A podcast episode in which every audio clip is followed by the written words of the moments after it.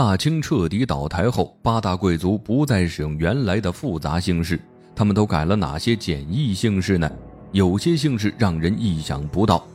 满清贵族改姓，清朝灭亡是原因之一，还因为他们逐渐被汉化。曾经尊贵无比的八大贵族，他们的后代中出过哪些名人？走进满清八大贵族，看看贵族姓氏的变化。首先看看排在第一名的姓氏——爱新觉罗氏。其实这个姓氏一开始不在满清贵族姓氏中，后来能被排在贵族姓氏第一，就是因为一个人，那就是努尔哈赤。爱新觉罗氏原本是一个普通家庭的姓氏。因为努尔哈赤的努力，建立了后金，成为草原一方霸主。努尔哈赤有很多儿子，这个宗族逐渐发展起来。努尔哈赤和他的儿子们就是爱新觉罗的源头。努尔哈赤去世后，儿子皇太极改后金为清，清朝建立，有了皇上。皇室一族是爱新觉罗氏，自然就成了最尊贵的姓氏。爱新觉罗的发展史十分励志了。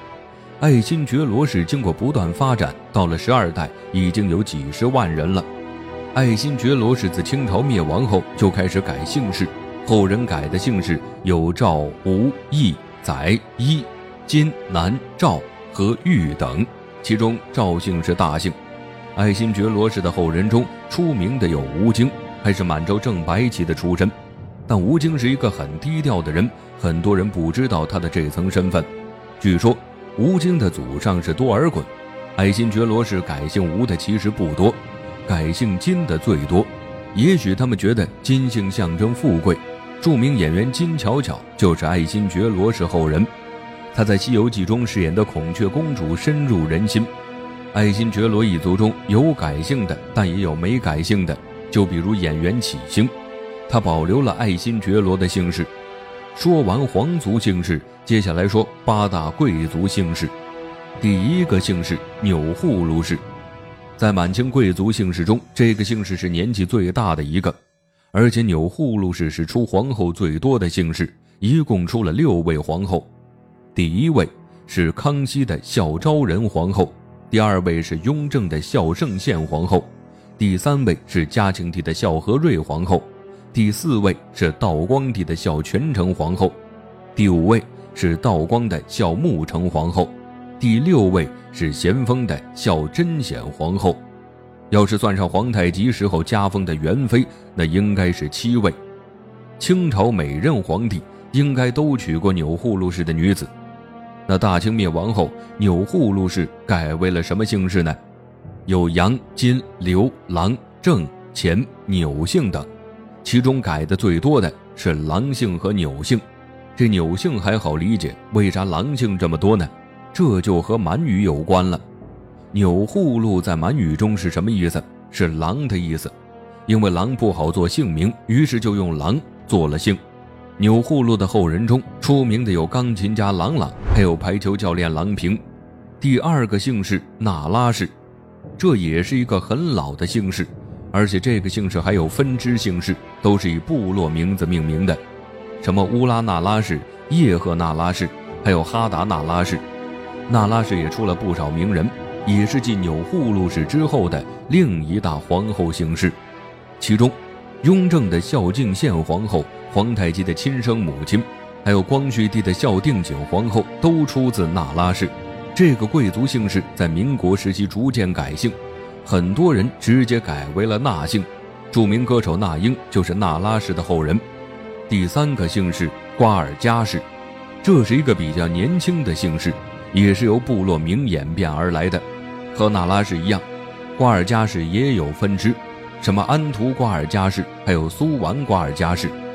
虽然这个姓氏不是老姓氏，但当时的瓜尔佳氏人丁兴旺，是满清八个贵族中的大户。瓜尔佳氏中入朝为官的还不少，康熙朝权力巨大的鳌拜，还有瓜尔佳氏荣禄，他是光绪年间的内务府大臣，深得慈禧重用。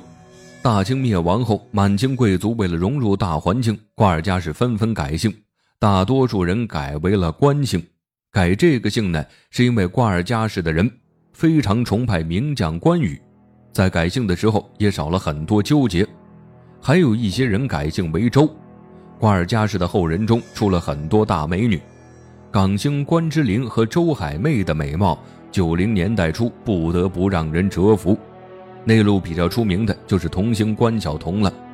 第四个姓氏马家氏，马家氏起源时间比较晚，这个姓氏的起源很直接，就是以地名命名的，部落所在地叫加里库马家，就用了马家氏为姓。这个姓氏人丁稀少。清朝没建立之前，马家是在黑龙江牡丹江一带活动，因为人口不多，所以后世中没什么马家氏人。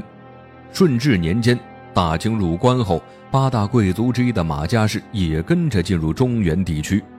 这个姓氏的人大部分做起了生意，入朝为官的也有，比如道光朝的礼部尚书生寅，还有大学士涂海，女子进宫为妃的也有。康熙皇帝的容妃就出身于马家氏，这个姓氏的人在清朝灭亡后基本都改姓为马。马家氏的后人中没有出名的，毕竟这个姓氏的人不多，成名的几率也减少。第五个姓氏佟家氏，这个姓氏原本是汉族姓氏，不是女真族的原姓氏。清朝未入关前，佟家在辽东一带活动，所以和女真族来往频繁，还有生意上的联系。除了生意上的往来，佟家和女真族还有什么联系呢？后金没崛起前，努尔哈赤和佟家老爷就认识了。当时努尔哈赤穷困潦倒，他带着弟弟到佟家寻求帮助。佟老爷一见他，就感觉此人将来大有作为，便收留了两兄弟。佟老爷观察一段时间后，还将女儿嫁给了努尔哈赤。佟家在努尔哈赤建业的过程中给予了很大的支持。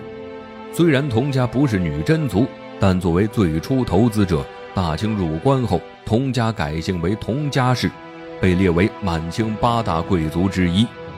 佟老爷的女儿嫁给努尔哈赤后，生下两子一女。佟家氏一族因为早年立下的功劳，在八大贵族中很硬气，家族中还出了不少大臣，大将佟养性、大臣扈尔汉，还有雍正朝权倾一时的隆科多。康熙的亲生母亲也是出于佟家氏，康熙第三任皇后也是佟家氏人。顺治之后的皇帝，包括顺治在内，都娶过佟家氏的女子。大清倒台后，佟家氏改为了佟、董、佟和佟姓，这些简易姓氏音同字不同。佟家氏的后人中出过著名演员佟大为。第六个姓氏富察氏。这个姓氏是一个很老的姓氏，和钮祜禄氏出现的时间差不多。该姓氏呢，也是以部落来命名的。富察氏一族能显赫起来，都是因为富察皇后，也就是乾隆皇帝的原配皇后。富察氏也是他最爱的皇后。该姓在朝为官的都和富察皇后有关。他的弟弟傅恒，还有他的侄子们，乾隆爱屋及乌，对富察氏一族很是照顾。大清灭亡后，富察氏都改为了傅姓，演员傅大龙就是富察氏的后人。第七个姓氏赫舍李氏，这个姓氏比较特殊，是以河流的名字命名的。这个姓氏呢，只出了一位皇后，就是康熙的原配皇后。赫舍里氏也出过权臣，索尼就是其中之一。清朝灭亡后，这个姓氏改为看英姓、好姓和贺姓。赫舍里氏的后人没有出名的演员，但有出名的导演英达和教育家英敛之。第八个姓氏索绰罗氏，作为满清八大贵族姓氏之一，索绰罗氏很少听说。影视剧中提到最多的也都是古老的满清姓氏，什么富察氏和钮祜禄氏。索绰罗氏来源于一个地名，这个姓氏呢，在康熙年间就改姓了。逐渐用“所”代表自己的家族，虽然这个贵族姓氏很少听说，但人不少。入朝做官的，还有入宫为妃的都不少。尤其是乾隆朝，大学士和名臣都有索绰罗氏的。咸丰皇帝的婉贵妃是索绰罗氏人，乾隆的瑞贵人也是。清朝倒台后，索绰罗氏大多改为石姓、左姓和曹姓，但是这个姓氏的后人中没有出名的。满清八大贵族改姓，虽是清朝灭亡的无奈之举，不得不承认，也是这些贵族融入生活的过程。生活在中原地区，终将被汉化。